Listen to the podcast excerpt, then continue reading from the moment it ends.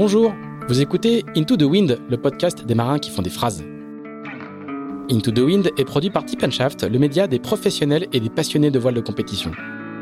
Tip Shaft, ce sont deux newsletters hebdomadaires en français et en anglais, des podcasts, des événements, des formations ainsi qu'un festival du film et un studio de production de contenu que vous pouvez retrouver sur tipenshaft.com. Je suis Pierre-Yves Lotrou et je vous souhaite la bienvenue dans ce nouvel épisode d'Into the Wind. Comme nous, ces temps-ci, vous devez être rivés devant la cartographie du vent des globes. Et chez nos amis de Carver, fidèles partenaires de ce podcast, c'est la même chose. Ça ne les a pas empêchés de sortir la V3 de leurs emmagasineurs, les légendaires KF. Toujours plus optimisés, plus légers et plus compacts. Les KF ont été dessinés par le patron en personne Marin Closin, qui a travaillé plus de deux ans sur le dossier. Résultat, de nombreuses innovations, comme la roue crantée en carbone Kevlar. Des innovations qui ne devraient pas tarder à devenir des standards du marché, comme souvent. Testés de longs mois en Figaro 3, en classe 40 et en IMOCA, les KF sont désormais disponibles en 4 versions pour tous les marins. À découvrir sur carversystems.com, chez les revendeurs ou au showroom de Lorient-la-Base.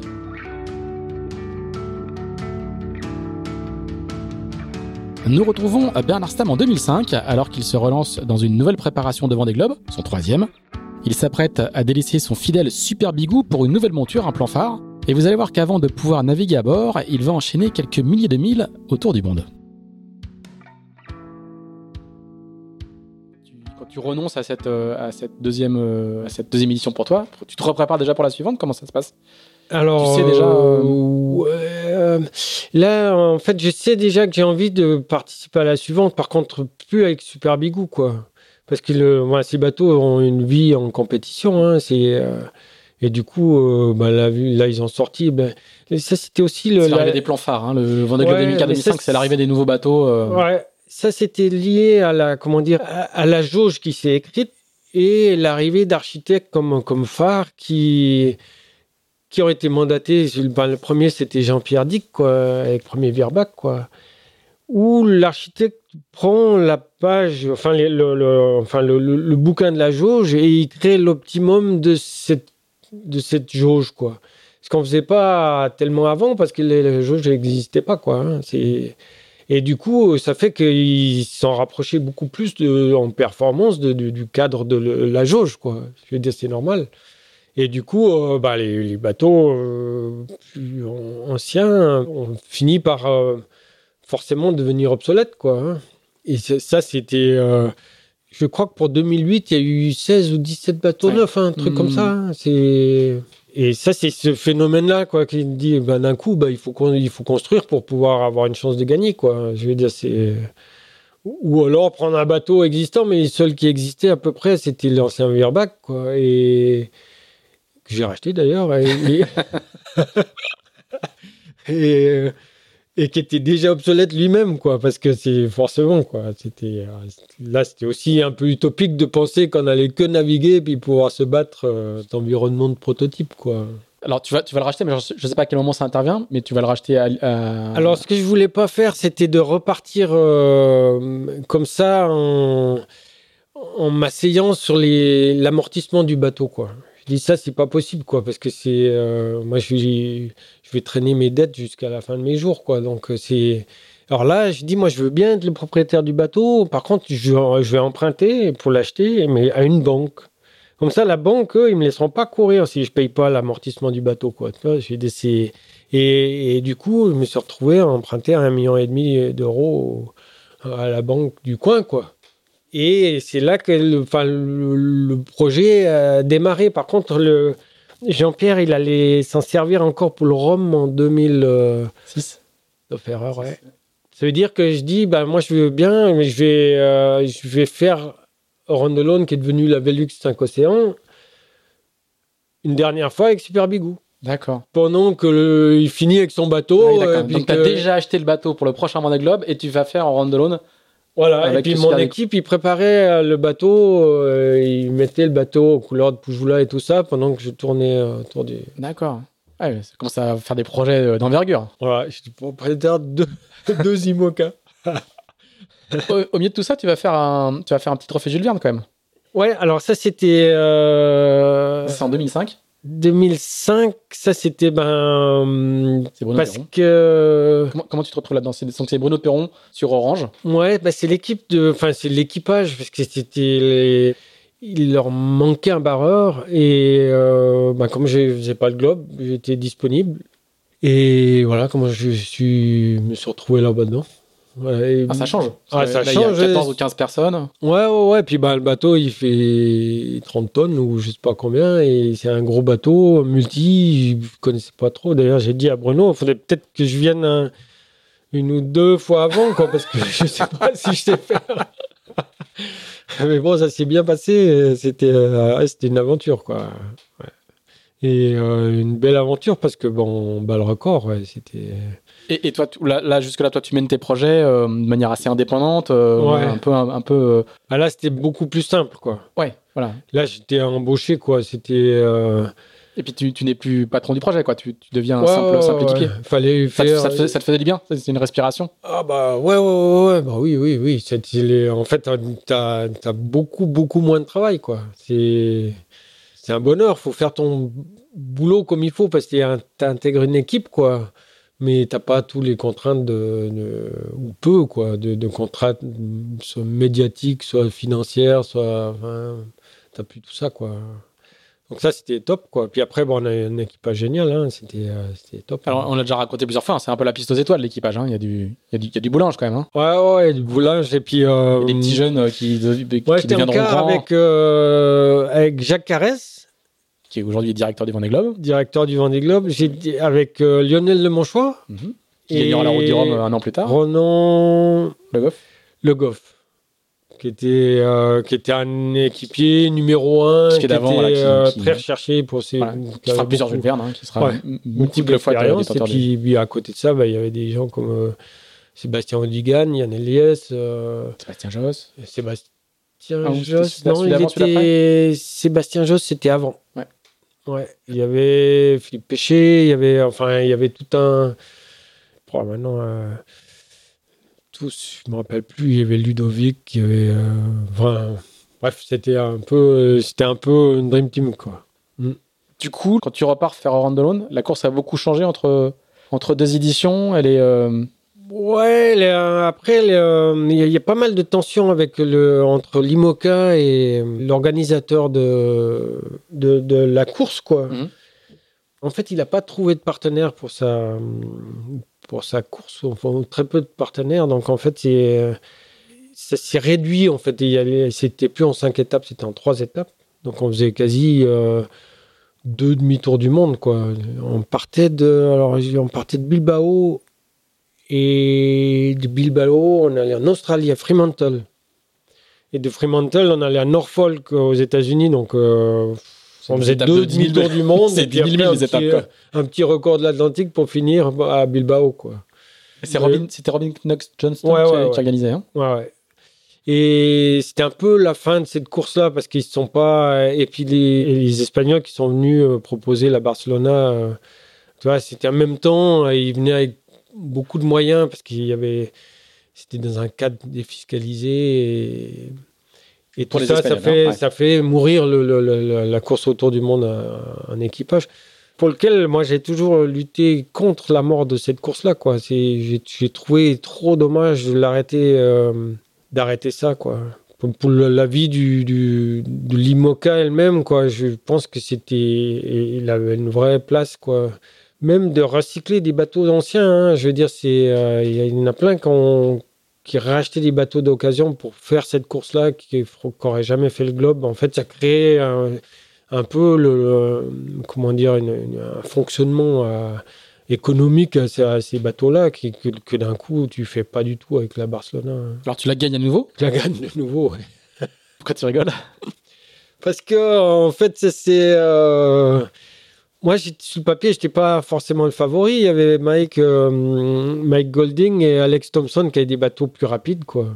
Alors, moi j'avais travaillé pour booster le mien mais enfin et puis 12 heures après le départ on, s'est fait cueillir par une immense tempête quoi. Et quatrier je suis le seul de la flotte à avoir, à avoir passé quoi. Ça donne des photos. Ça donne. Ouais, là des aussi. photos euh, extraordinaires. Extraordinaire. Extraordinaire. photos de d'une tempête. Enfin, la- quand on dit la mer est blanche, c'est qu'il y a, Ah ouais, il y a c'est- 50 ou 60 nœuds, quoi. Enfin, c'est, c'est, c'est- Et plus que ça, il y avait 60 nœuds établis avec des, avec des pointes à, Ouais. à 70 nœuds, mais c'est, c'était ouf. De, de- Donc, c'est une photo d'hélicoptère. C'est même- hein. C'est, ouais, c'est ouais, ouais. vraiment incroyable. Hein. c'est- Et t'es, et t'es sous grand voile seul, je crois, de mémoire. bah, j'ai essayé de mettre le tourmentin. D'ailleurs, euh, quand on, quand on a longé les côtes et tout ça, on savait qu'on allait prendre du mauvais temps. Quoi. Et puis, euh, moi, j'ai appelé mon équipe pour dire Mais putain, l'adresse de tourmentin, t'es sûr de ça? Parce que ça me paraît.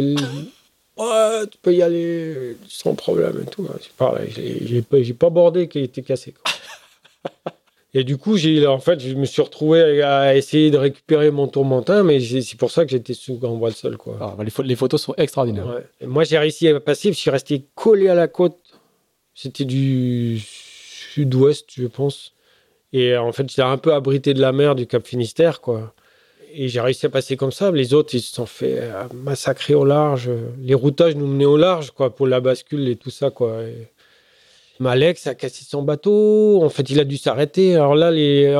sur la Velux, tu peux t'arrêter, quoi. En fait, tu peux faire escale avec des pénalités, mais bon. euh, et puis Mike, il avait aussi dû s'arrêter, je sais plus trop pourquoi, mais euh, du coup, ils se sont retrouvés à me courir après, quoi. Et Alex, finalement, il a cassé son bateau, il a coulé, il a perdu son bateau, il se fait récupérer par Mike, qui finalement euh, démate, quoi. Et du coup, euh, bah, les autres étaient tellement loin que j'ai que c'était une course plutôt de contrôle, quoi. Et c'était même pas une course de contrôle parce que la, la météo, elle, m'obligeait à aller vite, quoi. Dans le Pacifique, par exemple, si tu loupais un, un système, tu te retrouvais dans un système de merde, quoi. Toi, un peu genre, euh, genre ce qu'ils ont eu là, certains euh, à faire du prêt. Et du coup, j'ai boosté et puis je leur ai, enfin, je leur ai collé une balle.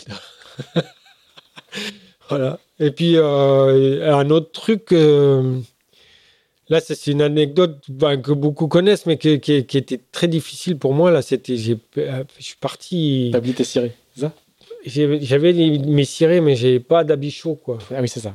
Pas de polaire. T'as oublié tes polaires. Ouais, j'avais juste un bas de polaire, euh, enfin un bas de polaire que j'avais au départ, mais c'est tout ce que j'avais. Et comme pour l'étape entre- entre Bilbao et Fremantle, Ouais. donc tout l'Indien, quoi. mais ah, c'était dur, quoi. hein, C'était et, euh, Et tu t'habilles avec quoi, du coup? Bah, j'ai- je mettais plusieurs couches de trucs fins, quoi. Et, et puis, je, je me déshabillais pour manœuvrer, quoi. Vois, pour pas les mouiller. Et je trimballais mon encre pour euh, me réchauffer, quoi. Pour, euh, je faisais des, énormément d'efforts pour me réchauffer, ah, quoi. pour, ah oui. Pour, pour, J'avais peur de dormir, hein. Peur de me réveiller, quoi. Ouais, Ça caillait. hein. Avec le froid. Avec le froid, ouais. L'huile d'olive était figée complet et, Oui, ça caillait, ça caillait. Et puis là, en fait, comme euh, si tu bouges pas, et puis ben, comme j'ai pas de fringues, quoi, toi, c'était, c'était, euh, c'était un moment dur, dur, quoi.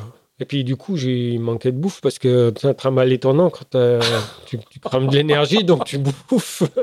donc les trois derniers jours, je bouffais tu des rations de encre et tu faisais, et quoi. tu faisais de, la, de la muscu, quoi, pour, pour, pour en fait, je la trimballais de- dans le bateau, quoi. Ah Là, ouais. pour faire marcher l'ensemble, de chauffer, quoi. Oh là là. Puis, sitôt que j'étais à peu près, semblait être à peu près chaud, bah, j'allais me foutre au plumard dans, le- dans une couette où j'avais foutu une couverture de survie, tu sais, enfin, une, Ouais. un de ces trucs en alu, quoi. t'avais pas de sac de couchage non plus? Si, si, mais j'avais un sac de couchage qui était prévu pour fonctionner avec des, avec des avec fringues, quoi, ouais, toi. Donc, pas sans ça, quoi. Oh.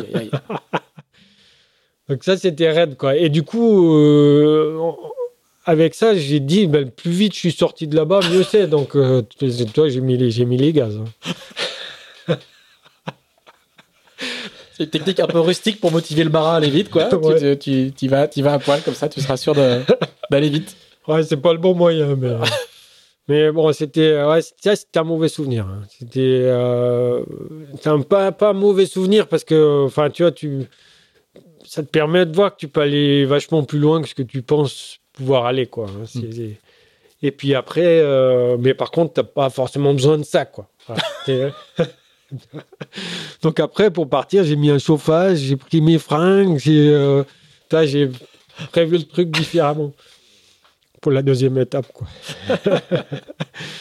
Bon, tu vas gagner, donc tu vas, tu vas rentrer dans le cercle assez fermé des doubles vainqueurs de, de Round Ouais. avec Christophe Auguin et Philippe Jantot. Voilà, quand même, Ouais, euh, quand même quelques, quelques marins français, ça fait, Bah ouais. ça, ça fait assez chic. Et quand tu reviens, il y, a ton- il y a ton nouveau bateau qui, qui t'attend. Ouais. Et donc, du coup, bah, quand tu reviens, il reste encore quelques mois et puis c'est le, et puis le Vendée Globe. Donc, t'es, t'es quand même le gars qui fait euh, un tour du monde en moyenne euh, tous les 18 mois, quoi. Ouais, ouais, je les ai. Il y a une période où je les ai un peu alignés, quoi. Enchaîné, ouais. Ouais. Il y a même une année où j'en ai fait deux dans la même année. On verra plus tard, sûrement, mais euh, il y en a eu deux dans la même année. Ouais. D'accord. Va- ah oui, ce c'est un peu plus tard. C'est, ré- beaucoup plus récent. On va- Ouais. On, va, on va y venir. Alors, du coup, le, le rachat du bateau du, du plan phare, là aussi, tu changes de dimension. Ça, t'as un bateau euh, quand même plus moderne que, beaucoup plus moderne que, euh, que Super Bigou, même si c'est pas le, Ouais. le, le dernier cri. Mais le Vendée Globe va, il faut toujours qu'il se passe quelque chose sur le Vendée, sur le Vendée Globe. Ton Vendée Globe va connaître un, un changement de, un changement de direction euh, assez particulier au Kerguelen. Ouais. Est-ce que tu peux nous raconter euh, cet épisode euh, Bah, à la fois douloureux et aventurier euh, Ouais, le, bah, le Globe, il est, il- en 2008, il a, on a beaucoup travaillé sur le bateau euh, avant, quoi.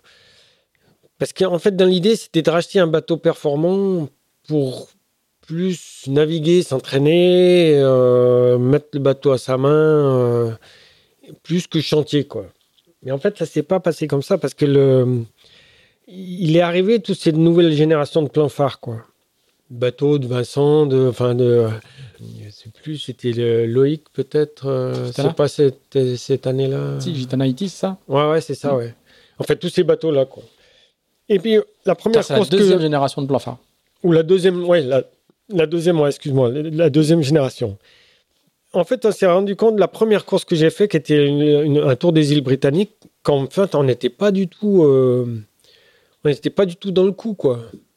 Par rapport à ces bateaux-là, quoi. On était, on à ramasse complet. Et du coup, euh, on s'est dit, bah, il faut, euh, il faut trouver de la performance, donc chantier. Donc en fait, on a, on a remis un peu en route le même principe, quoi, mais de, de façon forcée, quoi, à transformer le bateau complètement pour essayer de suivre le rythme, quoi. Toi, on était pas mal arrivé, hein, on fait troisième à la, à la Jacques Vabre, et du coup, je partais avec les pleine confiance en 2008, quoi. Six heures après le départ, déjà, je commence par me prendre un cargo. Tape un cargo. Mais euh, je, je l'avais vu depuis longtemps. euh, c'était, euh, je voyais des.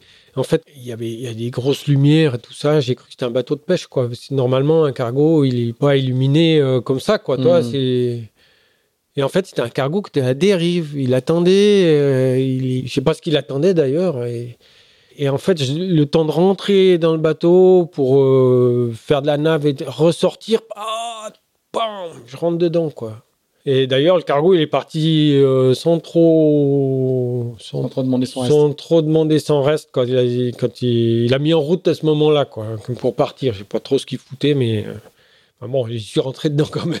Et puis, et du coup, j'ai fait pas mal de dégâts, donc je suis revenu au sable et je suis reparti euh, plusieurs jours après, hein, trois jours après, réparer les traves, le bout dehors, le mât, le mât, en fait, les, les, haubans avaient avait fait le levier sur, le, sur la coque du cargo, quoi. Et, en fait, les barres de flèche en- qui, qui pouvaient s'articuler, elles ont poinçonné le mât sur l'arrière. Donc, il fallait réparer le mât, il fallait dé- enfin, démater. Enfin, tout ça, c'était un, ben, un bazar, quoi.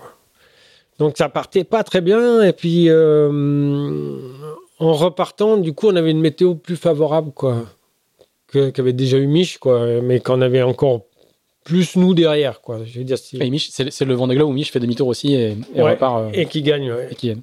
Et euh, moi, j'avais été le plus rapide entre les sables et le cap. Parce que c'est pas parce que j'ai été plus talentueux, c'est juste que j'avais une me- meilleure météo, quoi. Toi, c'est et le vrai talent de Mich. Alors que tu euh, avais pris tes polaires. Ouais, j'avais pris mes polaires, ouais. Mais le vrai talent de Mich, c'est de les avoir dépassés, quoi. Mm. C'est pas de les avoir rattrapés, quoi. Toi, c'est euh, de les avoir dépassés et euh, gagnés, forcément, après, quoi. Mais euh, il aurait eu de, un peu moins de réussite, il les aurait jamais vus, quoi. Enfin, voilà, et, et moi non plus, d'ailleurs. hein. Et en fait, après, bah, j'attaque l'Indien et il commence à avoir du bruit bizarre dans la barre et ouais, pas des bruits que j'identifiais pas au début. Puis après, j'ai identifié, c'était les roulements dans les, dans les paliers de safran qui, qui commençaient à faire des bruits bizarres et en prenant la barre, en barrant, je sentais des à-coups et, et en fait, c'est les roulements qui sont arrivés en fin de vie, quoi. Pas alors qu'on les a échangés, il y avait un défaut dans le, dans le matériel, quoi. en une journée, ça s'est délité, quoi. Les, euh, Et du coup, en fait, les safrans, j'étais pas en danger, hein. les safrans, ils fonctionnaient, mais il fallait le caler avec quelque chose, mais tu pouvais plus faire un truc propre, quoi. Tu Mhm. mettais en danger le safran, quoi. Tu vois, donc euh, tu es obligé de t'arrêter, quoi. Là, j'étais au sud de l'île Horde. Alors là, on pouvait aller bas encore parce qu'il y avait les portes. C'était pas encore la zone d'exclusion euh, des glaces. hein.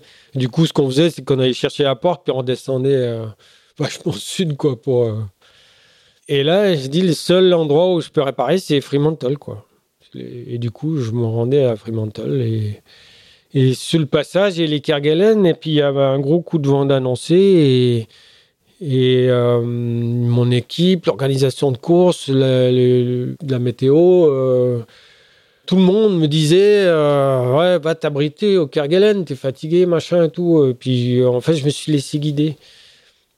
Et euh, je suis arrivé au plus mauvais moment euh, devant la base à- au- pour Français, là, euh, au Kerguelen. Et euh, en fait, cet endroit été construit, sauf erreur, par rapport à une, euh, potentielle piste d'avion. C'était pas du tout un port pour bateau, quoi. Et du coup, la base, elle est au vent de la côte. Donc moi, je me suis juste enfilé dans un cul-de-sac, quoi. Tu vois, tu ouvres un bouquin de voile pour les Glénans, par exemple, la première page, c'est marqué, il faut pas rester au vent de la côte, quoi. Toi, c'est le premier truc. Et moi, j'ai fait juste ça, quoi. Toi, mais le problème, c'est que T'étais cramé. bah, j'étais pas si cramé que ça parce que euh, ça a pris du temps quand même d'aller de l'île enfin du sud de l'île Horde jusqu'à au, au Kerguelen, mais si je me suis laissé guider quoi. Tu vois, puis à un moment donné, j'ai arrêté, j'ai fait confiance et j'ai arrêté de complètement analyser le truc quoi. Toi, c'est et rentrer là-dedans, c'était une, une erreur que j'ai faite. hein. C'était stupide quoi. C'était c'était pas bon et quand je suis arrivé, il y avait 60 nœuds de vent, il y avait c'était marée basse, donc on était proche des calpes, les algues, les machins et les trucs. Et puis, euh, et puis j'ai pas pu freiner le bateau. On n'a pas pu freiner le bateau. euh, il y avait Dominique Vavre au Kerguelen aussi, qu'ils ont mis sur mon bateau euh, pour aider, mais on n'a jamais réussi à choper la Parce bouée. que Vavre avait fait escale aussi au Kerguelen, c'est ça? Dominique Vavre, il a fait escale au Kerguelen, ouais. D'accord. Je sais plus pour quelle raison. Il avait des problèmes de quille, je crois. Problème de tête de quille. Et donc en fait, t'as jamais réussi à mouiller l'encre, enfin l'encre n'a jamais croché? Ah, c'est pas l'encre, ils avaient mis, ils avaient préparé l'arrivée, Ah oui, quoi. Toi, Il y avait une tonne. il y avait une tonne, il y avait un truc, mais à fond en marche arrière, sans voile, le- il y avait juste la corne, on allait à 7 nœuds. Hmm. Et en fait, le, le Zod, le petit Zod du Marion Dufresne, il n'a jamais réussi à se mettre devant vraiment le bateau pour pouvoir crocher Elle, le bout. plus vite que le bateau, quoi. Et du coup, ben, une fois que tu l'as pas, la tonne, ben, tu vas. Je me suis retrouvé dans les kelpes, c'est-à-dire ces grandes algues laminaires qu'il y a dans le sud, là. Dans un premier temps, mais une fois que tu es là-dedans, c'est baisé. hein. Je veux dire, si tu pas quelque chose qui te tire, tu peux, t'es pas autonome du tout, quoi. Et puis, ben, petit à petit, ben, j'ai fini sur les cailloux. Et puis après, ben, ils sont venus me récupérer. On a mis le bip, on a, fait gonflé le bip pour pouvoir débarquer, pour pouvoir aller à terre. Et toute la nuit, il a, avec la marée, ben, il était poser euh, tout en haut, à marée haute, sur la grève, quoi.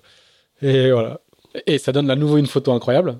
Bah, avec le bateau. ouais, enfin, ouais, incroyable. ça, est- est triste, quoi, mais, mais Ah, ouais, c'est un document, quoi. Avec, euh, il y, a, y a un phoque au, au premier plan et il y a ton bateau couché sur sa quille euh, au Kerguelen, quoi. Bah, ouais. Et, comment t'es sorti de là? Comment? Je ben avec le Marion Dufresne, hein, c'est avec euh, l'aide des gens, des Kerguelen, des plongeurs. Il y avait des plongeurs, tout ça. On a, on a fait en sorte que le bateau, déjà qu'on a, on l'a treuillé avec le, avec le Marion Dufresne. Et après, on l'a mis à la tonne qui était prévue pour ça. Bon, le vent s'était calmé.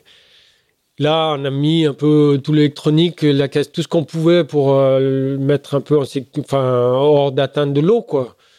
Enlevé ce qu'on pouvait, quoi. Puis après, ben, c'était euh, démater le bateau, parce le mât. Donc, euh, c'est la première fois que j'ai abattu mon mât, quoi. Je, je pensais pas, en, en apprenant le métier de bûcheron, que j'allais un jour abattre un mât, quoi. T'as fait comment? Et euh, bah, j'ai j'ai préparé le, tout l'ensemble de trucs comme un dématage normal. Puis à la fin, j'ai coupé le j'ai coupé le haubans.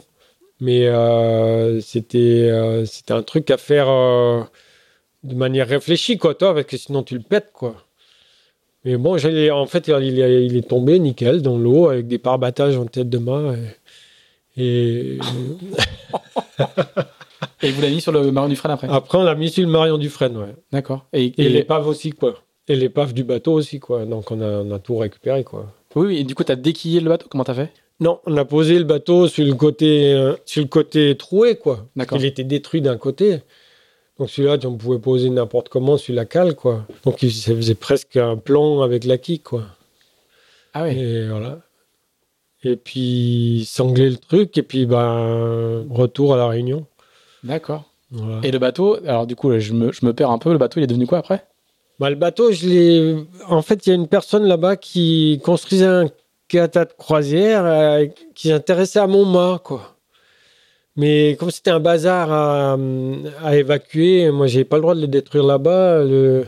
J'ai dit, ben, je, je suis d'accord de te vendre le mât, mais euh, je te le vends avec le bateau. Donc, j'ai vendu le tout à un euro. un euro parce qu'il y avait besoin d'une facture, quoi. Mais, euh, Ah oui, d'accord. mais euh, voilà, À la Réunion. à la Réunion. Et donc, il y a, le- il y a la quille euh, de Et puis l'ancien après, le- après, on a appris que le bateau, il en fait, le, bateau, il l'avait brûlé. En fait, il a pris feu. Je sais pas pourquoi, mais Ah oui. euh, il a pris feu. Quel destin Ouais. Ouais. Donc, Vendée Globe 2008, euh, j'ai partie des nombreux bateaux qui n'ont pas fini la course. quoi. Il y a eu 10, 16, 17 bateaux neufs, il n'y en a qu'un seul qui est arrivé, hein, Ah oui. des bateaux neufs. Ah, J'ai plus toutes les stats, mais euh, effectivement, ça fait du giga. Ouais. Bon, il a gagné. mais bon. Alors après, tu as, deux petites années de transition quand même qui vont, qui vont suivre. Tu vas te mettre au Figaro. Tu vas faire une saison de Figaro. Ouais, ouais, ouais, mais ça c'est euh, parce qu'en fait, euh, on était toujours dans l'optique de, de faire le globe. Et euh, suivant, alors on est déjà à cheval pour le suivant. ouais, par contre, euh, du coup, j'ai construit un bateau neuf, quoi. Du coup, Et ça allait prendre du temps. Tu sais tout de suite que tu vas construire un bateau neuf? Ben oui. Moi, là, on était parti. euh, on était parti. euh, en fait, c'était. moi, je voulais plus être propriétaire du bateau parce que c'était trop lourd, quoi. Là, là, j'ai. En fait, j'ai j'ai touché, j'ai touché l'assurance du bateau, mais ric-rac, quoi. Le bateau, il était assuré, euh, celui du Kerguelen, donc le, le plan phare, il était assuré pour les dégâts totaux, quoi. Perte totale, ouais. Perte totale, ouais. Et euh, ils ont un peu, à un moment donné, ça a commencé à discuter comme quoi il était réparable, quoi, le bateau. Donc euh, là, c'était, là, il fallait que je cours en Amazonie. hein. Là, c'était impossible, quoi. Et finalement, ils, sont, ils, ont, ils ont bien accepté le truc. Ce sera plus jamais un bateau de course et peut-être plus jamais un bateau. Et, et du coup, j'ai été indemnisé, mais ça a permis de juste de payer euh, ce que le- les trucs que je devais, quoi. Donc voilà.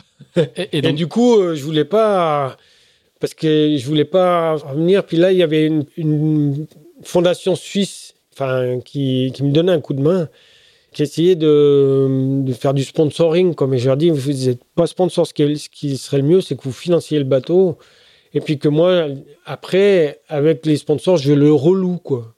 Je loue le bateau comme un truc normal. Donc vous seriez armateur, et puis euh, plutôt que sponsor euh, derrière des gens qui, qui vampirisent un peu l'image, quoi, de façon normale parce qu'ils ils payent, quoi, mais euh, le résultat est quand même là, quoi. Et du coup, euh, du coup, c'est ce qui s'est passé, quoi. Et, on a fait appel à, à Juan Couyomjan, l'architecte franco-argentin, je crois, Mhm. ouais.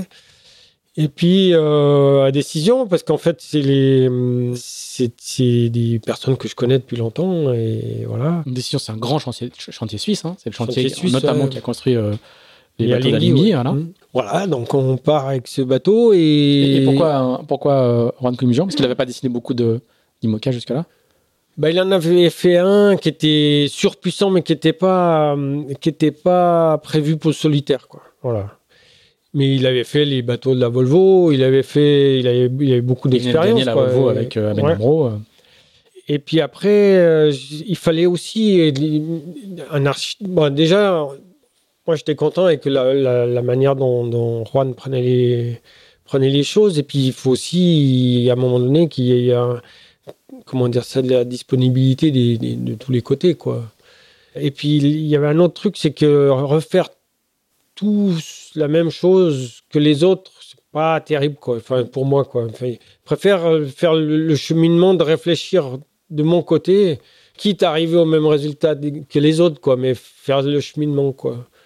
Et euh, ça me paraissait plus intéressant, quoi. Et voilà, pourquoi? Et puis, le, donc, on, on crée ce bateau-là, qui était finalement un bateau qui était très puissant aussi, et qui était normalement gérable par une personne seule, quoi. Ce qui était le cas, hein, ce qui était le cas, mais euh, la puissance, elle a un coût, quoi. Je veux dire, et souvent les gens, ils, font le lien entre puissance et difficulté de manœuvre, quoi. Mais là, c'était pas ça. Le bateau n'était pas tolérant du tout, quoi. Il était un spécialiste, quoi. Et du coup, il fallait. Et, ça, c'était, je pense qu'on a un peu pâti de la Volvo, quoi. Où il y avait plein de gens qui, qui réglaient le bateau en permanence, quoi. C'est-à-dire que là, il fallait vraiment tout le temps être dessus pour qu'il avance. Et, quand il avançait, il avançait vite, hein, c'est sûr, quoi. Mais, mais il, ne tolérait pas le, le, mauvais réglage, quoi. Ou le réglage moyen. Euh, ou le réglage qui, moyen. Qui, est l'apanage du solitaire, en fait. Bah il n'y a pas un régleur à poste en permanence. Euh. Ce qui était, qui, était frappant après, quand j'ai navigué avec celui de, de Mich euh, avec, sur la Barcelona, quoi. Truc, il était, il avançait moins vite dans les pointes, quoi, mais. Mais il pouvait faire une vitesse moyenne supérieure. Mais il est, il est avancé tout le temps, quoi. Alors là, là, en fait, c'est le, c'est la cour des grands, là. là, tu as un bateau neuf, ouais. un sponsor. Après, c'est sûr que si tu veux mettre en route un projet globe qui veut essayer de gagner, tu. Je sais pas si tu fais de plus, quoi. Ouais. En fait, tu peux pas. Enfin, c'est le cheminement de, normal, quoi. Donc après, comme c'est pas moi qui allais le construire, euh, c'est le chantier qui allait le faire. Il y avait plein il y avait pas de navigation, quoi, toi. Et puis il y avait pas, il y avait du temps. Il y avait et du coup, euh, cette année-là, qui est l'année 2010, sauf erreur. En 2009, tu fais une saison de Figaro? Non, 2009, non, non, pardon, 2009, 2009 classe 40. Classe 40 et puis 2010 aussi. Hein. Voilà. 2010, je fais le Rome en, en 40 pieds. En 40 pieds. Avec, avec un petit peu de Figaro au milieu, histoire de. Voilà, de, Figaro. et, mais c'était surtout pour m'entraîner, quoi. Ouais. Alors, du coup, ça nous amène au, Vendée Globe 2012-2013. Ouais. Donc là aussi, ça va être aventureux. Il se passe toujours quelque chose avec toi. Ouais, ouais, mais 2011, la première course, la première vraie course, euh, c'était la Transat Jacques Vabre. Là, on était en, tête ou alors on, partageait la tête avec Massif, avec François, et on tape un container, quoi. Et on, déjà, on ne s'est pas rendu compte, quoi. Euh, on a su que c'était un container parce qu'on a vu les traces, mais après coup sur le bateau, hein, mais, euh, mais on s'est pas rendu compte parce qu'on a dû le, il a du tangente, on a dû le frôler quoi. Mais le coin du conteneur, il a, il a abîmé assez la peau extérieure pour peler le bateau quoi. Et on s'est rendu compte quand déjà que le bateau a des mouvements bizarres, je rentre dans le bateau et les voiles flottaient quoi. Toi, je veux dire c'est dans le bateau quoi. Voilà, ça sent pas bon quoi. Et puis le, on comprenait pas trop ce qui arrivait quoi. Donc, résultat, on se fait On essaie de rentrer par nous-mêmes, mais là, ça l'est pas, parce que le bateau, même plein d'eau, il continue à aller vite, quoi. C'était, c'était euh, ton équipier, c'était. Euh, ah, c'était Jean-François Cuson. Jean-François Cuson. Jeff, ouais. Et du coup, on demande de l'aide, on se fait litreuiller, quoi. Qui, lui s'était déjà fait litreuiller deux ans avant. Avec Sébastien Ross. Les, par le, enfin, les mêmes équipes, c'était peut-être pas les mêmes personnes, mais la même équipe. Il s'est retrouvé avec le même pantalon, les mêmes chaussures, euh, le même le même téléphone. Ou... Il arrivait à la base, il dit Tiens, attends, je connais la chambre. c'est ça. Non, on prend plutôt ce café-là euh, à la machine, celui-là n'est pas bon. Ouais. Et puis, euh, et puis après, bah, moi, j'ai affrété un bateau de pêche euh, à Horta. Pour, c'était au, nord des Açores, là, pour aller rechercher le bateau. Qu'on a ramené à Brest, où on a reconstruit le bateau, nous, quoi. Alors, la partie de la coque abîmée était refaite dans le moule chez Décision, en Suisse. Et, venu greffer au bateau euh, à Brest, dans le chantier qu'on a fait, où on a tout refait le bateau. Hein. Le bateau, il, il flottait bien, quoi, mais euh, il flottait en deux eaux, quoi. Maté, euh, même il y avait 15 mètres carrés de bordée détruit, quoi. c'est en fait, un petit chantier, parce que sinon, sinon, ça serait pas drôle. Ouais, mais le problème c'est que les autres, du coup, ils avaient, ils ont deux, ils avaient deux, comment dire, deux transats d'essai. Et tous les soucis que j'ai eu après ce globe, euh, en fait, je les aurais vus, hmm. je les aurais vus, ils viennent pas de là, mais je les aurais vus là. Tu les aurais détectés euh, sur cet alentour. Ouais, alors on aurait pu, parce qu'il y avait vraiment des. Tel truc des hydrogénérateurs, c'était une découverte de se dire que ce machin-là, il tient pas, quoi. On n'a pas vu ça aux essais parce que finalement, tu es rentré dans, un, dans, un, dans une logique de préparation un peu où tu mets les priorités pour, parce que tu n'as plus beaucoup de temps, quoi. Et, j'ai eu des soucis assez rapidement, avec mais des soucis pas du bateau, quoi, mais du, problème technique idiot, quoi, comme, comme le support d'hydrogénérateur. Quoi. Ça, ça a, mis la, ça a mis la zone et pourtant ça allait bien. Hein. J'étais, plutôt dans le groupe de tête, euh, voire en tête euh, dans le début de l'Indien. Là. Je me rappelle, j'avais passé en tête avec le, comment dire, avec le, avec l'aide d'une porte, quoi. Toi, mmh. c'est. Mais quand, le jour où j'ai passé, j'étais pointé en tête, je savais qu'il fallait que bah, que je m'occupe des, du bateau, quoi. Une, voie, course, une, voie, de courte, de courte durée, quoi. Ouais, ouais, bah, c'était même pas une joie, parce qu'en fait, à terre, ils disaient, ouais, il est passé en tête. Et moi, je, moi, je disais, ça va s'arrêter. Ça va s'arrêter. Alors, sur ce Vendée Globe 2012-2013, les événements vont se passer en deux temps. Ouais. Est-ce que tu peux nous raconter d'abord l'escale, euh, l'escale au sud de la Nouvelle, dans les îles, au sud de la Nouvelle-Zélande? Ouais, alors après, les, après l'Indien, j'ai passé euh, tout l'Indien à essayer de j'avais toujours un peu de fuel pour faire l'électricité, donc ça allait, je pouvais avancer, mais je pouvais, je pouvais plus être sur le bateau pour régater. Quoi. Il fallait que je travaille pour essayer de régler. J'ai essayé de faire plein de trucs avec ces, avec ces supports, ça n'a pas marché. Jusqu'à me dire que c'est pas possible. On explique juste hein, qu'en fait, tu étais parti, mais euh, tu n'avais pas assez de gasoil pour faire toute la, ah non, tout non, le tour. les hydrogénérateurs sont censés apporter la majorité de la. Ouais, j'avais la, moitié du tour du monde pour, euh, pour faire le tour. Quoi. Après, ça semblait être. Euh, largement suffisant, quoi. Toi, parce que avec les hydrogènes, on avait fait beaucoup de travail sur ces hydrogénérateurs et, et euh, on, créait normalement tout le courant, quoi. Donc, je prenais, ça semblait être ceinture et bretelle, quoi, toi, parce qu'il y avait deux hydrogénérateurs, quoi. Donc, même s'il y avait un problème avec un, peut-être il y a un. Et puis, du, de moitié du tour du monde de fuel, quoi. Sauf que le, j'étais loin de penser que le support allait pas tenir, quoi. Mmh. c'est et voilà, donc après, euh, ben, à un moment donné, euh, ben, la moitié du tour du monde était fait. Hein, arrivé en Nouvelle-Zélande, donc j'arrivais en cours de fuel, quoi. Et je disais, ben là, faire le Pacifique comme ça, ça va pas. Hein, c'est, c'est pas bon. Et, du coup, il faut que je m'arrête. Donc, j'essaie de trouver un endroit, une baie qui va bien pour. Euh... pour réparer, hein, pas pour, pas, ah pas, pour, réparer, pas pour Je vais ancrer, je vais. donc, c'était une baie déserte, quoi. Toi, dans, c'était comment ça s'appelait euh, cette île Les îles Auckland. Auckland Island, voilà. Enderby. Enderby. Enderby. Enderby. Auckland Island, ouais. Donc je mouille là-bas, je commence. L'idée là, c'était de virer les supports et prendre l'hydrogénérateur, faire un trou dans le bateau, strater le truc au bateau, comme ça, comme ça, c'est, euh, tu vois, ça remarche quoi. Donc après, c'est un travail, quoi, parce que tu fais comme un trou dans le bateau, il faut restrater le truc propre, quoi. Toi, faut pas que la coque tu fasses plus de mal que de bien, quoi. Et je savais que là, au Auckland Island, j'avais pas beaucoup de temps, quoi. Que à un moment donné, le vent allait se lever, et puis que et tourner, que j'étais plus dans une, il fallait que je parte avant ça. Quoi. Quand même. Voilà. Bah, abrité, oui, mais j'avais d'un coup, j'avais la côte sous, sous le vent, donc on n'avait pas recommencé les, les idioties, quoi, comme, euh, comme au Kerguelen, quoi.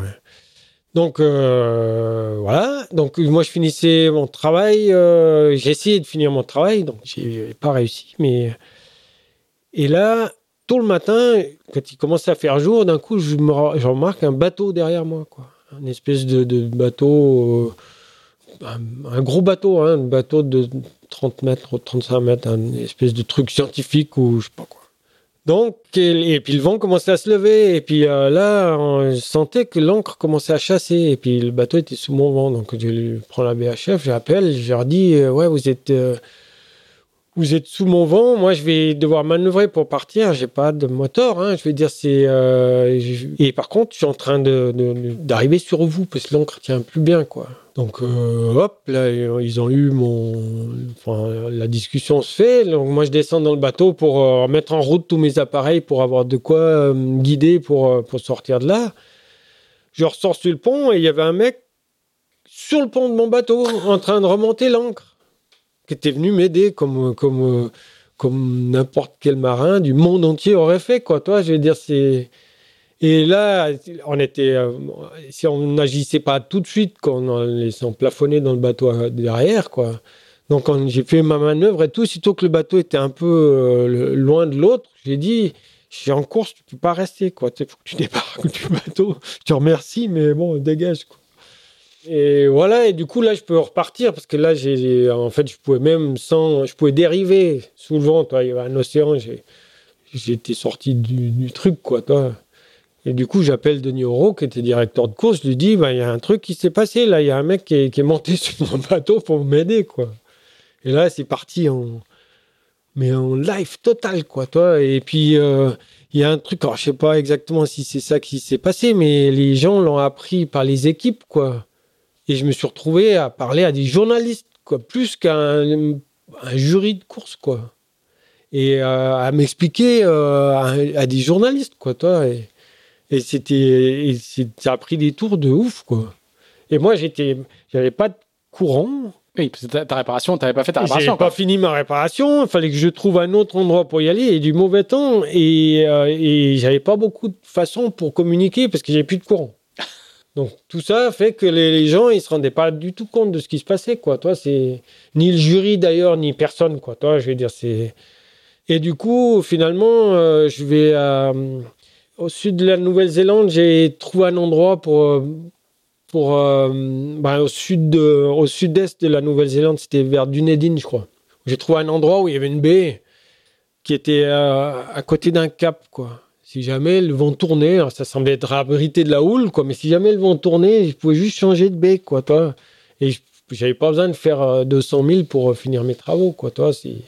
Du coup, je vais là-bas et puis après, je repars. Et puis après, alors j'avais du courant, mes hydrogénérateurs marchaient de nouveau, quoi. Toi, c'est qu'on finit par s'arracher du bateau parce que, en fait, quand c'est solide et tu rencontres quelque chose, et eh ben ça casse, quoi. Toi, mais bon, c'était un, c'était un chemin de croix, les hydrogénérateurs. Alors, du coup, dans, l'intervalle, tu, tu, vas y avoir une, réclamation contre toi? Oui, alors suite ça, tout de suite, même avant l'arrêt à Dunedin, quoi, tout de suite, quoi. Et euh, donc, après, j'ai dit, de toute façon, moi, j'allais pour gagner la course, hein, pour essayer de gagner la course, j'allais pas pour m'arrêter à Auckland Island. La, course, je me la suis baisée tout seul, quoi, toi. J'ai pas besoin d'attendre qu'on me disqualifie, quoi. Donc, après, ils ont qu'à faire leur truc, quoi, de leur côté. Alors, moi, j'étais assez éloigné de de tout le foin qu'il y a eu, quoi, toi, et que, que je voyais pas, quoi. Ben non. Tu vois, toi, que les... Et voilà. Et, du coup, je faisais mon train-train, et puis les... j'ai dit, ben, de toute façon, s'ils me disqualifient, bon, c'est la, c'est la règle, ce sera comme ça, bon, ça fait chier, mais c'est, c'est pas, c'est comme ça, quoi, hein, c'est pas très grave, quoi. Je veux dire, c'est, ce qui était grave, c'est juste le projet qu'on a, qu'on a flingué avec, euh, avec une mauvaise conception de, de, support d'hydrogénérateur, quoi. Toi, c'est juste ça. Quoi. Mm, mm, mm. Mais alors, du coup, le, jury te disqualifie. Derrière, mais il me disqualifie et ça a mis du temps, hein, parce qu'en plus de ça, il me demandait des mails à, répondre tout de suite ou machin. Truc. J'ai dit, les gars, faut vous mettre à ma place. Hein mais surtout derrière, tous les coureurs vont écrire en disant que c'est pas normal, qu'il faut rouvrir ton cas, etc. Il va y avoir une mobilisation. Ouais, euh. ouais, j'ai su, mais vaguement, quoi. Toi, ça, j'ai su, j'ai su qu'il y avait. François Gabard écrit, écrit publiquement, le team Banque Populaire écrit publiquement. Il y a plein de, plein de gens euh, Carrément, prennent, prennent, prennent, position. Et en plus, ben, après, quand tu es disqualifié, tu as tout de suite un peu euh, une connotation de triche, quoi. Triche, quoi, mm. toi, alors que c'est moi qui ai appelé la direction de course pour lui dire hein, putain. T'aurais très bien pu rien dire. Bah ouais. J'aurais très bien pu rien dire. C'était fait de l'autre côté du monde, quoi, à Dash, quoi, avec Par un matelot russe qui n'a jamais dû savoir que ce qu'il avait entraîné derrière. D'ailleurs, je sais pas trop si trop bien s'il a compris pourquoi je le virais, quoi. Toi, il devait se dire, putain, il est pas très sympa, là, j'ai filé un coup de main. Aujourd'hui encore, le mec raconte le soir à la veillée que la seule fois de sa vie où il a voulu aider un mec en Nouvelle-Zélande, il s'est fait jeter. Alors, du coup, tu vas. je vais pas lancer de cailloux non plus. Hein, ouais. Mais quand même.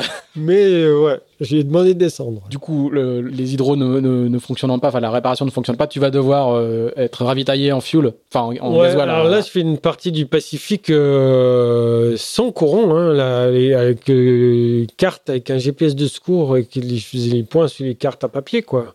Parce que tout était coupé.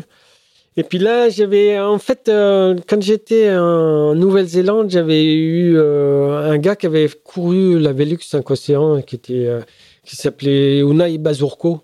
qui était un concurrent, qui me disait bah, Moi, je, je, suis, euh, je suis en train de descendre en Antarctique avec un gros bateau, et si jamais tu as besoin de trucs, euh, bah, tu sais que je suis par là. quoi. Et du coup, comme là, là, pour le coup, je savais que j'allais être disquel, et je me suis dit ben, Je vais arrêter de. Ben, je vais prendre du fuel, hein, juste pour faire du courant, il faut. Et du coup, je lui demande, elle est là, il prévoit des bidons de fuel euh, où il attendait, mais juste derrière le Cap Horn, quoi dans, une baie mouillée juste derrière le Cap Donc je m'arrête, je fais le plein de fuel, puis je repars. Et, du coup, la réclamation du jury, le, cas va être euh, réouvert. Il accepte de rouvrir le cas. Donc il y a à nouveau une, un nouvel échange avec le jury, non? Bah, Je sais plus exactement comment ça s'est passé, mais en fait, ils ont jamais. Ils savaient dès le départ qu'ils allaient me disqualifier. Hmm. Ça, c'est sûr, quoi. En fait, c'est quand tu as une règle, quoi. Toi, si tu corresponds pas à la règle, en fait, ça marche pas, quoi. À part si tu as des circonstances, euh, je sais pas, toi, comme euh, des circonstances médicales, par exemple, ou des trucs comme ça, quoi. Mais ce qui était marqué. Donc, en fait, ils savaient que j'avais enfreint une règle, malgré moi, quoi. Mais qui, sur lesquelles ils ne pouvaient pas revenir dessus, quoi, toi. Et j'allais pas amener un, un, élément nouveau à ce truc-là pour leur dire, bah non, j'ai pas pu éviter, quoi, toi. C'est et je crois qu'il y a eu plusieurs trucs quoi qui ont fait qu'ils ont cherché à sortir de, comment dire d'une sanction qu'ils voulaient peut-être pas forcément donner quoi. mais, que les textes les obligeaient quasiment à mettre. D'accord. Bon, joli micmac. ouais. Et pour finir, bah, j'étais arrivé, j'ai quand même fini mon tour. T'as euh, fini ton tour. J'ai fini mon tour. Euh, j'étais dans le. J'ai freiné pour pas arriver devant Mike. Euh, et potentiellement devant Jean, euh, parce que je trouvais pas ça très sympa de tâter hors course, machin, et va arriver les laisser passer, quoi. Mais, et on, s'est pris un méchant coup de vent à l'arrivée, en plus, juste pour l'accueil, quoi. Toi, c'est. Mais bon, c'est terminé, quoi. Au moins, tu as bouclé la boucle. Ouais. Alors, les, tes aventures ne sont pas finies Non. Parce que la, même année, euh, il y a une à Jacques Vabre. C'est le chat de Bernard qui. Ouais, c'est mon chat. Le chat Là, il est en mode. Euh, en mode. Attends, attends, je vais enlever ta veste parce que. Ça serait bien qu'il qu s'exerce pas dessus. le fauteuil, lui, il est, c'est pas très grave. Hein, euh, Voilà. Voilà. Alors. Euh, donc du coup, il y, y, y, a une belle trade à Jack Vabre, parce que vous faites quatrième avec, avec Philippe Legros. Ouais, et, euh, ouais. Et le retour, lui, est moins, moins funky. Ouais. Le retour, ben, en fait, le retour. Euh, ben, le bateau, il avait été construit en partie avec du nid d'abeille d'aluminium. Et C'est-à-dire que les alvéoles. Les alvéoles des nids d'abeilles, il y en avait plusieurs sortes différentes, comme les, bateaux. Le sandwich, il est fait d'une peau de carbone, d'un matériau d'âme qui peut être de la mousse ou, ou du nid d'abeille généralement et qui est du Nomex. Hein, en fait, le Nomex, c'est du carton. Et, et, après, une autre couche de carbone. Et là, comme le bateau était très puissant et qu'il devait récupérer pas mal d'efforts, le, le truc qu'avait trouvé Juan, ou le chantier, je ne sais plus lequel, c'était de, de, de, mettre du nid d'abeille d'alu qui emmagasinait assez l'effort du bateau sans prendre trop de poids. Voilà. En gros, je, je, je schématise, mais et euh, on savait du coup que on avait fait plein de tests en labo, avec une école polytechnique, machin et tout, euh, et on, avait validé le, le, matériau. Quoi. Il y a quand même quelque chose qui s'est passé sur le convoyage retour, où le bateau, en faisant du prêt, tu es tout le temps sur un bord, quoi. Il a dû taper un truc, quoi, qui a laisser infiltrer un peu d'eau dans le, dans, le, dans le composite, quoi, c'est-à-dire dans les alvéoles pour là, n'était pas un très gros souci, quoi, parce qu'il était tout le temps à la même place. Mais après, à un moment donné, quand tu as fini sur ce bord-là, et puis tu attaques après les Açores sur l'autre bord, et ben par gravité, l'eau qui est là-dedans, elle descend, quoi. Et là, en trois jours, le bateau, il s'est corrodé. Et l'eau, par, par le, petit entourage de. de, Ben en fait, ce qui s'est passé, c'est que métallique des alvéoles, quoi. L'eau qui, l'eau de mer avec euh, le carbone, ça fait une pile, quoi. Et l'alu, quoi. Ça fait une pile, donc ça crée du courant. Mais sauf le problème, c'est que ça a acidifié l'eau parce que le volume d'une alvéole est tellement petit qu'elle est devenue très acide. Donc ça niquait la colle. Donc ça allait à l'alvéole suivante et ça a traversé le bateau comme ça, mais en vitesse grand V, quoi. Et euh, on a contrôlé le bateau. On, savait que le, on le contrôlait tout le temps ce bateau. Avant de partir d'Itajaï, on avait sondé le bateau complet. Il n'y avait pas de trace de, d'aucun défaut dans le bateau. Et c'est l'explication qu'on a trouvée. On sait, de quoi ça vient. C'est l'électrolyse, mais c'est pas l'électrolyse qui a, cassé le, nid d'Adalu, c'est l'électrolyse qui a acidifié l'eau, qui a niqué la colle qui tenait le truc. Et puis après, par, par effet de, qui a abîmé l'alu sur, sur 10 cm de large. Mais bon, après, ben, la structure, elle n'y est plus, quoi. Et après, euh, on était en convoyage. Là, j'étais, la fin du convoyage retour, j'étais juste avec un, un copain qui s'appelle Damien Guillou, qui, est, qui est là, qui travaille avec euh, Pierre B. Ouais, peut-être, ouais. On savait qu'il y avait du très mauvais temps sur la fin du parcours, quoi là, depuis euh, trois jours avant d'arriver, enfin même avant, 4-5 jours avant d'arriver, on freinait le bateau pour rester au large du plateau continental pour ce mauvais temps, pour qu'on ait de la mer à peu près normale. Quoi, et, et, puis ces bateaux-là, ils sont prévus pour le mauvais temps, donc euh, je veux dire, on, avait, on était largement dans, dans ce qu'on voulait faire. Quoi. Et au début d'une nuit, ben, il y avait beaucoup de mer, et il y avait déjà eu le premier front, il y avait des doses fronts à passer, et il y avait vraiment beaucoup de mer. Quoi. Il y avait des, il y avait des, creux de plus de 10 mètres. Quoi. le bateau, il est parti en descendant une vague et il n'est jamais remonté. En fait, il s'est cassé un peu comme, comme celui de Kevin, euh, comme PRB, là, pour des raisons sûrement différentes. Quoi. Mais, euh, Il n'a pas de foil déjà. Ouais, puis il n'a pas d'alu. Voilà, donc en fait, y a, la, raison, elle est forcément différente, mais le résultat, c'est le même. Quoi. La, caisse, elle se casse en deux. Quoi. Et là, en fait, elle, elle était cassée en deux. la coque était cassée. Elle pliait. En fait, l'étrave bougeait en, en, étant, en pliant le pont. Quoi. Le pont était toujours attaché au début. Quoi. Et, euh, mais ça veut dire que, toute la coque était cassée. Hein. Et euh, moi, j'ai eu le temps de fermer les portes étanches. quoi. Et ça, ça nous a permis de rester sur le bateau euh, les, 11-12 heures qu'on suivit là, pour, euh, pour attendre les secours. Quoi. Et puis après, voilà, c'était, c'était la récupération, c'était mouvementé. Hein, parce faisait pas beau, il faisait nuit, forcément, tous les trucs étaient en limite de. Comment dire En limite d'action de, des hélicos. Euh, euh, un avion, l'avion, il a dû partir à un moment donné aussi. Euh, il nous a largué tous les bips qu'il avait. on n'a jamais, on n'a pas réussi à les choper. Quoi. On n'était pas loin. Quoi. On a même nagé pour euh, les récupérer. Hein. Mais c'était vraiment, c'était un, une récup difficile, quoi. Chaud. Chaud, chaud, chaud.